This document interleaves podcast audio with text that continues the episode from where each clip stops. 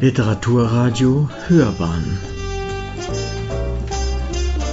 Abseits vom Mainstream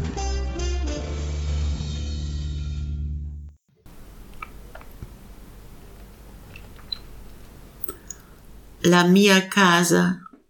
La mia casa si muove e taglia le maree, cambia i colori quando cambia il vento, si infiltra quando piccola nei boschi che frullano sui fianchi della sera, pieni d'uva e mirtilli. Se non l'autunno, i balconi luminosi danno sulla via del viaggiatore e non c'è fondamenta che abbia a base che non nella poesia. In certe notti stanco sul mio letto, sento la pioggia battere sul tetto, ma l'occhio dei fantasmi non arriva ad alitare come spia sui vetri. Se tu venissi una volta a trovarmi, le ampolle nel tiretto, con la pancia piena di melodie e pozioni, tintinnerebbero di gioia e mai potrebbe il freddo entrarci dentro. La mia casa è una tenda ricucita con canape di sogno. Non dubitare sia diversa. E quando un mattino arriva il momento d'andar via, senza sforzi, in un soffio e in tasca. Io parto e non ho nient'altro. Mein Haus. Mein Haus bewegt sich, zertrennt die Gezeiten, es ändert seine Farbe mit dem Wind. Es dringt ganz klein in die Wälder ein, die an den Hüften des Abends schwirren voller Trauben und Blaubeeren, wenn nicht im Herbst die leuchtenden Balkone sehen auf den Weg des Reisenden und ihr einziges Fundament ist die Poesie.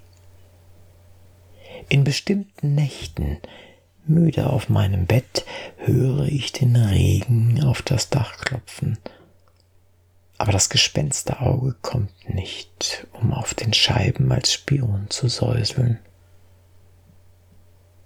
Würdest du mich besuchen? Die Fläschchen in der Schublade mit dem Bauch voller Melodien und Heiltrinken würden vor Freude bimmeln und die Kälte würde niemals eindringen. Mein Haus ist ein geflicktes Zelt mit einem Traumsofa. Zweifle nicht, dass es anders ist, und wenn eines Morgens der Augenblick des Abschieds kommt, so ganz ohne Mühe ist es mit einem Hauch in der Tasche. Ich reise ab und habe nichts anderes. Gli animali. Gli animali sono dappertutto, camminano per strada, bruciano tra i cespugli, frugano tra i binari della metro Lì puoi trovare giù nel bar a bere faccia a faccia pacifici con le anime dei vivi. Lì puoi vedere dondolarsi ai rami, stendersi sui tettucci delle macchine e farsi la toilette oppure pigri su di un fianco, la testa sollevata mettersi al sole sui tetti di tegole. Mi domanda chi sia il padrone che li ha lasciati andare, così buffi, con code serpentine e gli occhi tondi e attenti. Sembra giochino coi pensieri altrui come ranocchio e mosca come gatto e farfalla. Sembra come se non ci fosse un fine. Gli animali sono dappertutto, si muovono e non vanno in nessun luogo. Tiere. Überall Tiere. Sie gehen durch die Straßen, sie grasen zwischen den Büschen, sie durchstöbern die Schienen der U-Bahn. Sie trinken unten im Pub von Angesicht zu Angesicht und völlig friedlich mit den Seelen der Lebenden. Du kannst sie beobachten, während sie auf den Ästen schaukeln, sich auf dem kleinen Dach des Autos ausstrecken und sich putzen oder faul auf einer Seite dahindösen, mit dem Kopf nach oben und sich auf den Ziegeldächern sonnen. Ich frage mich, wer der Besitzer ist, der sie so gehen ließ. So sonderbar mit schlangenartigen Schwänzen und den runden und achtsamen Augen. Als spielten sie mit den Gedanken anderer, wie Frosch und Fliege, wie Katze und Schmetterling. Völlig ziellos, überall Tiere, Sie bewegen sich und gehen nirgendwo hin. Era giusto il disegno d'una notte, quasi come se fossero colati del tetto lungo il muro i colori soffiati fra l'aria e diparati dalla sala scorrevano in un film che nessuno guardava tranne tu.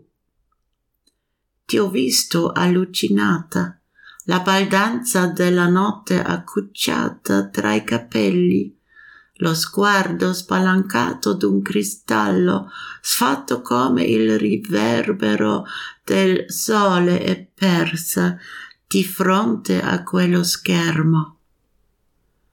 Entro nel bar con un'aura di birra e serie di musica appena consumata.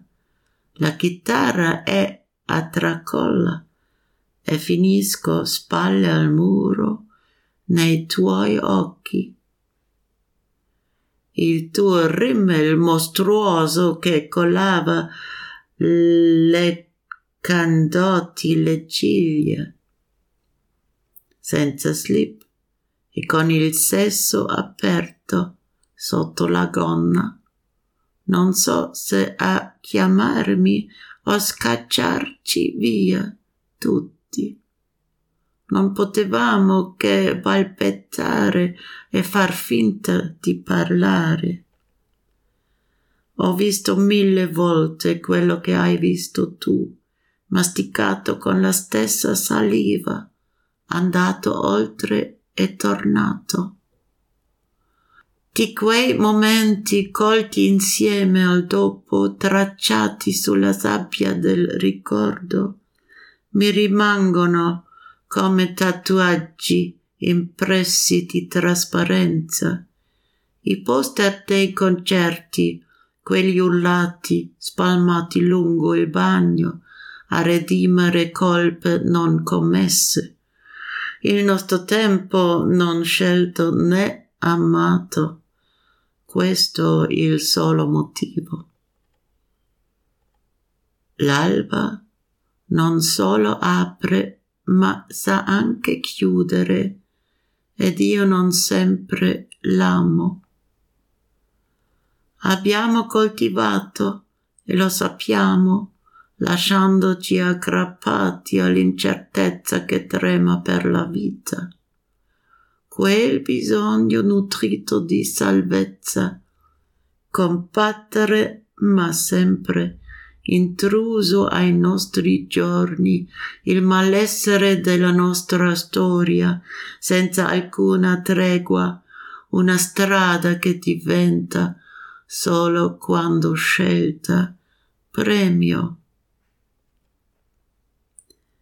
Era giusto il disegno d'una notte? alla ricerca di un senso che, se finalmente e a fatica arriva, non riusciamo ad accettare. Es war nur das Bild einer Nacht. als wären die Farben vom Dach der Mauer entlang geronnen, verweht zwischen der Luft und den Wandtapeten des Saals. Sie liefen in einem Film, den außer dir niemand ansah. Ich habe dich sinnesverwirrt gesehen, die Kühnheit der Nacht kuschelt in deinen Haaren, der offene Blick eines Kristalls heruntergekommen wie der Abglanz der Sonne und verloren vor jenem Bildschirm. Tritt ins Pub mit einem Bierflair und nach soeben konsumierten Musikabenden. Mit der übergehängten Gitarre am Ende stehe ich da, mit den Schultern an der Wand in deinen Augen, deine scheußliche, rinnende Wimperntusche, die deine Wimpern leckte, ohne Höschen und mit dem offenen Geschlecht unter dem Rock. Ich weiß nicht, ob du mich anlockst oder alle verjagst. Ich konnte nur stottern und so tun, als würde ich sprechen. Ich habe tausend Male gesehen, was du gesehen hast, mit demselben Speichel gekaut, überquert und zurückgekehrt. Von diesen Augenblicken einher mit der Zukunft erfasst, aufgezeichnet und im Sand der Erinnerung bleiben mir wie Tattoos durchsichtig die Konzertposter im Kopf, geschrien und dem Bad entlang aufgeklebt, um von nie begangenen Sünden zu befreien. Unsere Zeit weder auserwählt noch geliebt, das ist der einzige Grund. Die Morgendämmerung öffnet nicht nur, sondern kann auch abschließen. Daher liebe ich sie nicht immer. Wir haben angebaut und wir wissen es, aber wir hängen an der Ungewissheit, die ums Leben zittert. Dieses Bedürfnis nach Glückseligkeit kämpfen, aber wie immer in unsere Tage eingeschlichen. Das Unbehagen unserer Geschichte ohne Waffenstillstand. Ein Weg der Aufzeichnung, wenn man ihn wählt. Es war nur das Bild einer Nacht auf der Suche nach einem Sinn, der schließlich nach so viel Mühe kommt und den wir nicht annehmen können. ad onde. È come un'onda la strada percorsa, un tuffo che non parte da scioglio. Respiri anche se immerso e la materia scoperta dal tuo braccio liquida si apre, si ricrea al tuo passaggio e tu avanzando nuoti ebbro lungo rotte di memorie e gonfi i polmoni fatti di diamante. Non sei nel tempo che conta i minuti. Non sei una massa fatta di consumo.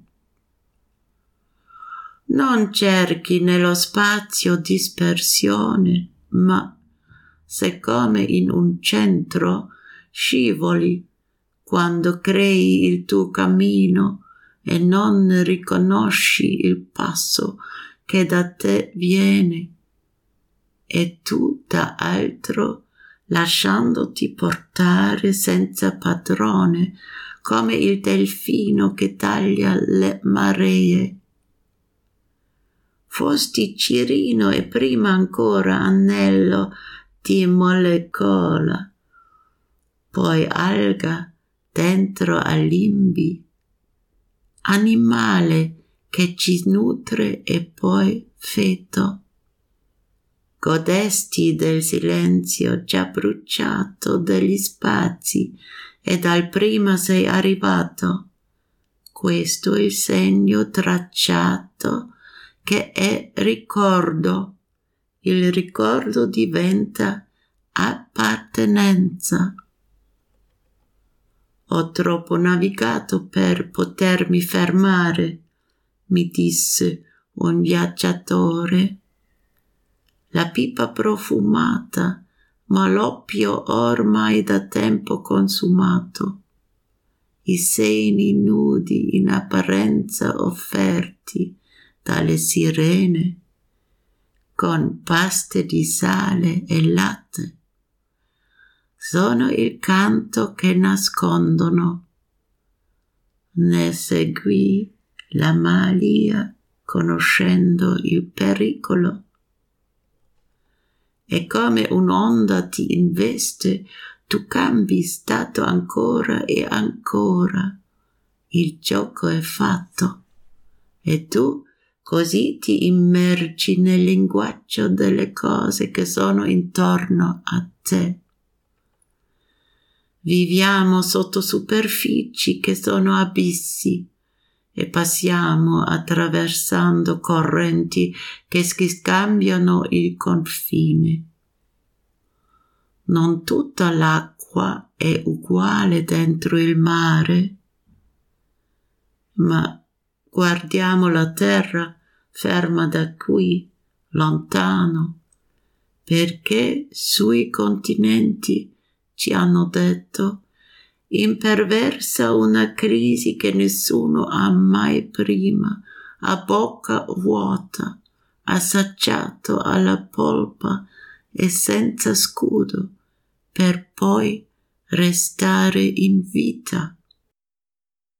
Ora sei qui Finalmente l'arena e poi la giungla, dove agli uccelli è dato il dono del colore oltre che il volo. Non sei pasto per la belva, ma ti nutri del cibo offerto sugli altari, complici gli dei che tu sai fingere privi di favole sempre nuovi paesaggi e sempre ai confini dell'intelletto, dove i doganieri selvaggi si dipingono la faccia, non curano la borsa e riveriscono l'immaginario come una battaglia, dove la tua radice è una salvezza, dove il fiore non ha obbligo di forma, né obbligo di presenza o assenza l'eros, che non sa più appassire. Puoi essere con non poco lavoro quella pianta che si nutre di sole. E quando, morso tra l'erba, arriverà il buio ingordo, perché è certo che arrivi, ricorda quella pianta perché vada lontano. Lodo il serpente perché procede ad onde, non per altro. Wellenbewegungen. Der durchlaufende Weg wie eine Welle, ein Tauchen ohne Klippe. Du atmend, auch beim Tauchen, die flüssige Materie von deinem Arm entdeckt, öffnet sich, sie erschafft sich neu, während du vorbeigehst und weitergehst, berauscht die Wege des Gedächtnisses durchläufst und deine Diamantenlungen aufbläst. Du bist nicht in der Zeit. Die Minute zählt. Du bist keine Masse aus Konsum. Du suchst nicht nach Zerstreuung im Raum, du rutscht wie in einem Mittelpunkt, wenn du deinen Weg erschaffst und deinen Schritt nicht erkennst, der von dir stammt und dich vom anderen führen lässt, ganz ohne Gebieter, wie der Delfin die Gezeiten zerschneidet. Du warst eine Kaulquappe und vorher der Ring eines Moleküls, dann die Alge in den Vorhöllen, ein sich ernährendes Tier und dann ein Fötus. Du genossest das bereits verbrannte Schweigen der Räume und kamst. Das ist das Vorzeichen der Erinnerung. Die Erinnerung wird zur Zugehörigkeit Ich bin zu lange gesegelt, um anhalten zu können, erzählt mir ein Reisender. Die duftende Pfeife, aber das Opium schon zu lange verbraucht. Die nackten Brüste, anscheinend angeboten von den Sirenen mit Salzgebäck und Milch, der verborgene Gesang. Du folgst dem Reiz und erkennst die Gefahr und von einer Welle überwältigt veränderst du dich immer wieder. Das Spiel ist aus und so tauchst du ein in die Sprache der dich umgebenden Dinge. Wir leben unter Oberflächen, die Abgründe sind. Wir überqueren Ströme, die sich die Grenze austauschen. Im Meer ist das Wasser nicht immer gleich, aber sehen wir uns doch mal die Erde an, unbeweglich aus der Ferne. Auf ihren Kontinenten, wird uns gesagt, wütet eine Krise, die noch nie jemand zuvor mit leerem Mund verkostete, mit dem Fruchtfleisch und ohne Schild, um dann zu überleben. Nun bist du hier, endlich der Sand und dann der Dschungel, wo den Vögeln neben dem Flug auch die Farbe geschenkt wurde. Du bist keine Beute für wilde Tiere, sondern ernährst dich von den Opfertieren, und die Götter sind deine Komplizen, die du märchenfrei verkaufst. Immer neue Landschaften, immer neue Grenzen des Verstandes, wo sich die wilden Zollbeamten das Gesicht anmalen. Sie kümmern sich nicht um die Börse und verehren die Vorstellungswelt wie einen Kampf, wo deine Wurzel dein Heil ist, wo man der Blume keine Formanforderungen stellt, wo dem Eros weder An noch Abwesenheit vorgeschrieben wird, wenn er nicht mehr verwelken kann. Mit wenig Mühe kannst du wie jene Pflanze sein, die sich von der Sonne ernährt. Und wenn die habgierige Dunkelheit kommt, gebissen zwischen dem Gras, ihre Ankunft ist gewiss, erinnere dich an jene Pflanze, damit sie weit weggeht. Ich lobe die Schlange nur deswegen, weil sie wie eine Welle vorankommt. La bottega. Oggi nel mio cervello c'è un certo movimento, una bottega in piena attività. E tutti gli artigiani indaffarati, lo strumento alla mano, infaticabili, lavorano e non so quale progetto. Il piccolo cancello è sempre aperto, così che l'aria possa soffiare dentro nuovo polline ad ogni ora del giorno e della notte. Certe formichine, gli operai elettrizzati entrano ed escono controllando veloci e con premuro che tutto giri liscio mentre il mulino, mosso dal ruscello dei miei occhi, fa girare il macchinari sia che io sia sveglio, sia che ronfi o sogni. Ne sento i suoni e tutto il marchingegno, sicuro che i pacchetti lasciati dagli uomini come apine ronzati nell'ombra della mia anima saranno anche domani pieni di succhi nuovi e mai assaggiati prima.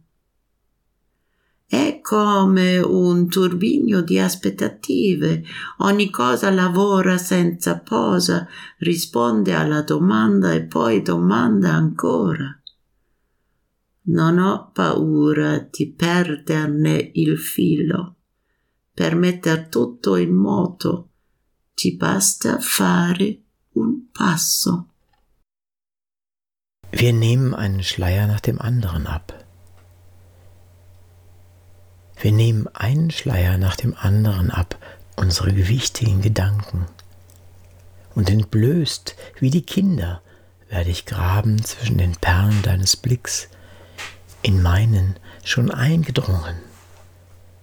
Wir entledigen uns schrittweise unserer Kleider, die wir unsichtbar vorfanden, wie sie uns aus der Ferne drückten, ein Körper, den wir für den unseren hielten.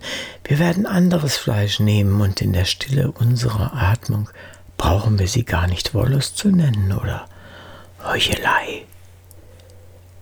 Wir werden die geerbten Blendwerke ängstlich auf den Boden fallen lassen und werden durchsichtige Bächlein durchlaufen, den Ufern unserer Münder entlang, in ein Bett, breit wie eine Wiese. Wir betasten uns bis ins Innere der Seele aus Düften und Fruchtfleisch. Keine Moral wird uns mehr befehligen, sondern bei jeder Schuld das Verlangen mit seinem lebenden und nie gemeißelten Gesetz. Niemand wird niemals ein Recht auf uns haben. Wir werden den wiedererlangten Zustand genießen.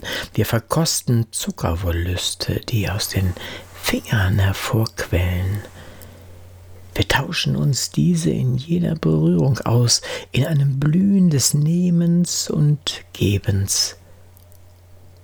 Komplizen werden wir sein in einem Wann, das ewig sein kann, wird dies immer wieder vorkommen, wenn wir imstande sind, uns zu geben. Dies wird jedes Mal geschehen, wenn wir uns entschleiern können. Der Laden. Heute herrscht in meinem Hirn eine bestimmte Bewegung ein dynamischer Laden. Und alle geschäftigen Handwerker arbeiten mit den Werkzeugen in der Hand unermüdlich an einem Projekt. Das kleine Tor ist immer offen, damit die Luft in jeder Tagesstunde und auch während der Nacht neue Pollen hineinwehen kann. Gewisse kleine Ameisen, die Arbeiter unter Strom, gehen ein und aus und prüfen schnell und aufmerksam, dass alles korrekt abläuft, während die vom Bach meiner Augen in Bewegung gebrachte Mühle die Maschinen drehen lässt, ob ich nun wach bin, schnarche oder träume. Ich höre die Töne und den gesamten komplizierten Mechanismus bin mir sicher, dass die Päckchen, die von den Männchen hinterlassen werden, wie die summenden Bienen im Schatten meiner Seele, auch morgen voller neuer, nie zuvor verkosteter Säfte sein werden.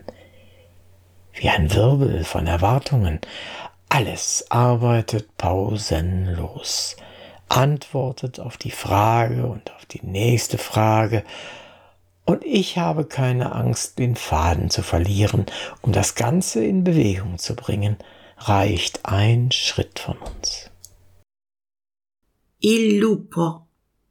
Vengo improvvisamente richiamato, affamato lupo divino, il pelo d'un bianco stellare, l'animale che corre incespicca in un fosso e fugge verdi faune serali, brina e sorge la luna sopra ai campi del muso ululando.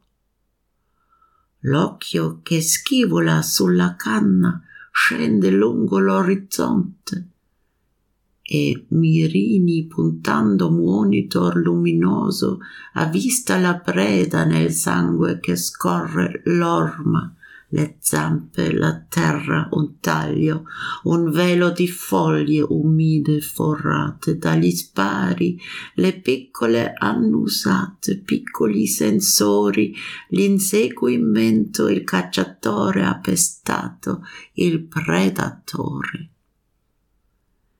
Il lupo si lancia, si scopre, parcolla zoomato in telecamere ultrasensibili che i movimenti appesantiti si sfocano canali in percezioni di realtà distorta, guaina, intorno al grilletto sparato il dito che preme sconfinato bersaglio e poi tronchi folti recinti da marciapiede spezzati lì, arti feriti in ininterrotte morti sfiorate l'ultimo scatto, un salto.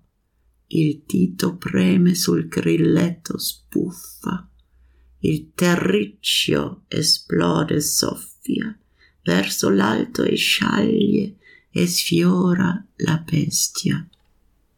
Agile, scappa. Si volta sempre viva, il tempo è immobile negli occhi, si osservano. Ed ora il lupo sfreccia il bosco e a un passo riprende nella corsa, diventa vento, devia il balzo oltre le siepi, un volo, ghetto fuori campo e si perde per i vicoli. Der Wolf.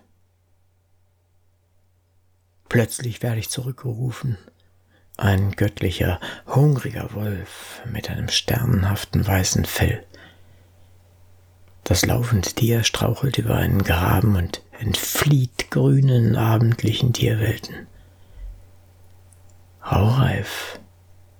Und der Mond geht über den Feldern auf. Sein Maul heult.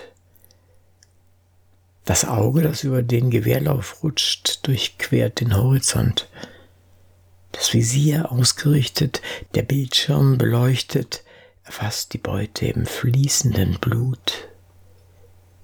Die Spur, die Klauen, der Boden, ein Schnitt, eine Schicht feuchter, von den Schüssen durchlöcherter Blätter. Die Kleinen beschnüffelt kleine Sensoren, die Verfolgung, der Jäger in Stellung, das Raubtier?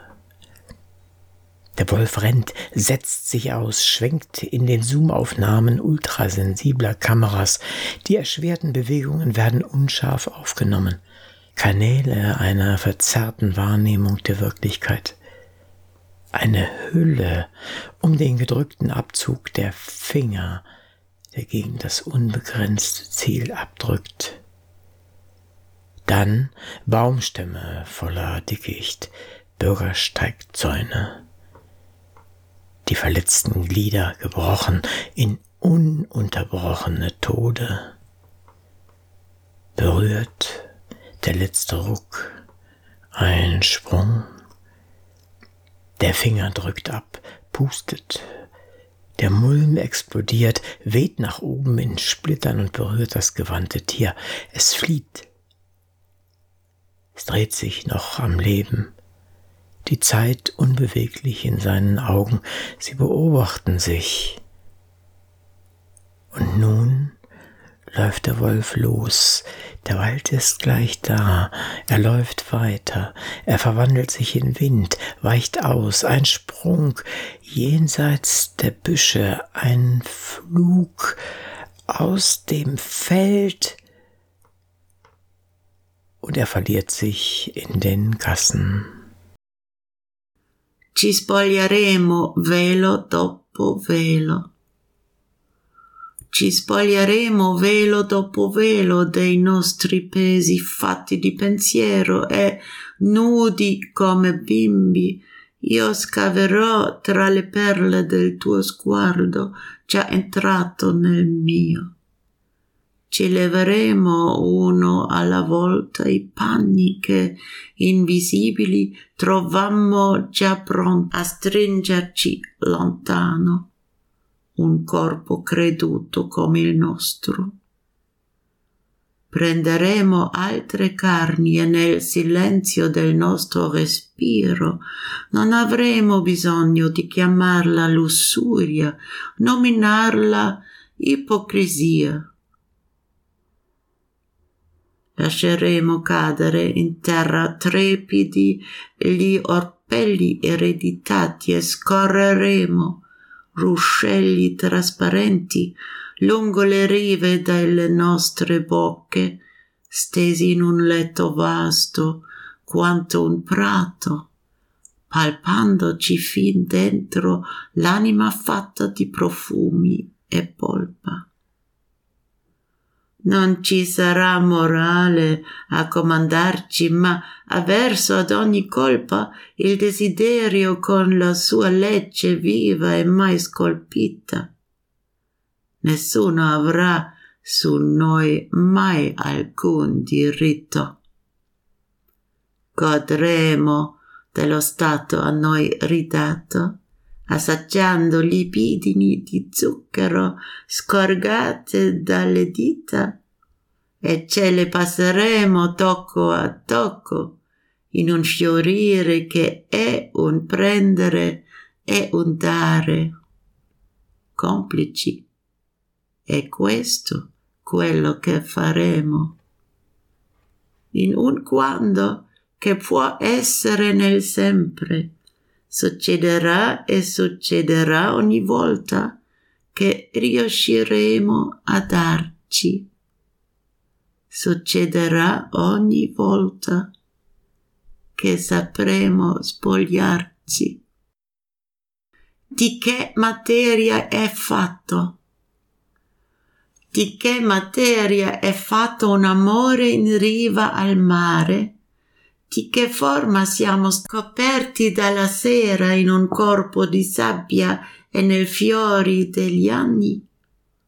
Quando lo sguardo, sguardo nello sguardo, era ancora una domanda aperta? Prima dentro e poi fuori. Di che forma la tua schiena? Un'onda di freschezza tra le mani di piuma. Quale forma i tuoi seni gonfi come le coppe offerte alla vendemmia di cui io ho goduto, bevendo come un re privo di servitori. L'abbraccio delle gambe ai miei fianchi che tutto hanno dato credendo spavaldi nella brezza dell'età a prolungare l'attimo che è già fuori misura. Di che forma le guance accrossate dal sole e dal sale baciate? Fate ancora più tiepide finito il pomeriggio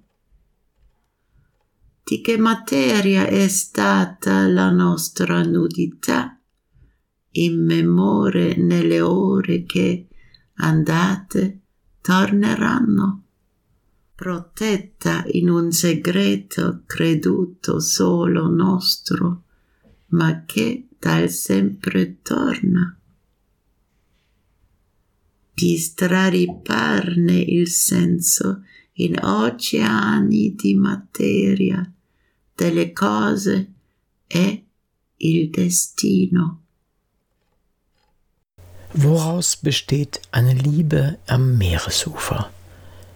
In welcher Form wurden wir vom Abend bedeckt? In einem Körper Sand in der Blüte der Jahre? Als der Blick, der Blick im Blick noch eine offene Frage war? Vorher drin, und dann draußen. Welche Form nimmt dein Rücken an? Eine frische Welle zwischen den Daunenhänden? Welche Form nehmen deine Brüste an, aufgebläht wie die Kelche in der Weinlese dargeboten, die ich genossen habe beim königlichen Trunk ohne Diener?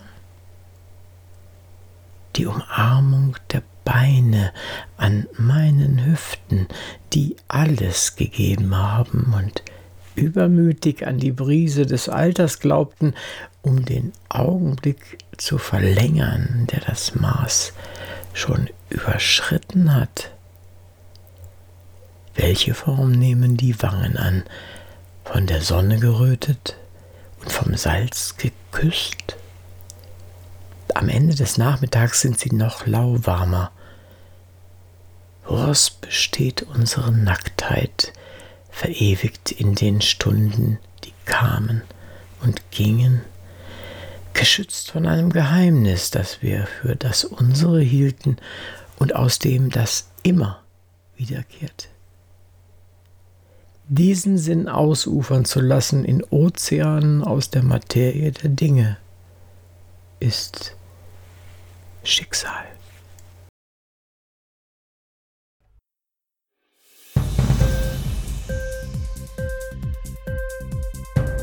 Dir die Sendung gefallen? Literatur pur, ja, das sind wir. Natürlich auch als Podcast. Hier kannst du unsere Podcasts hören. Anchor, Spotify, Apple Podcasts, iTunes, Google Podcasts, radio.de und viele andere mehr.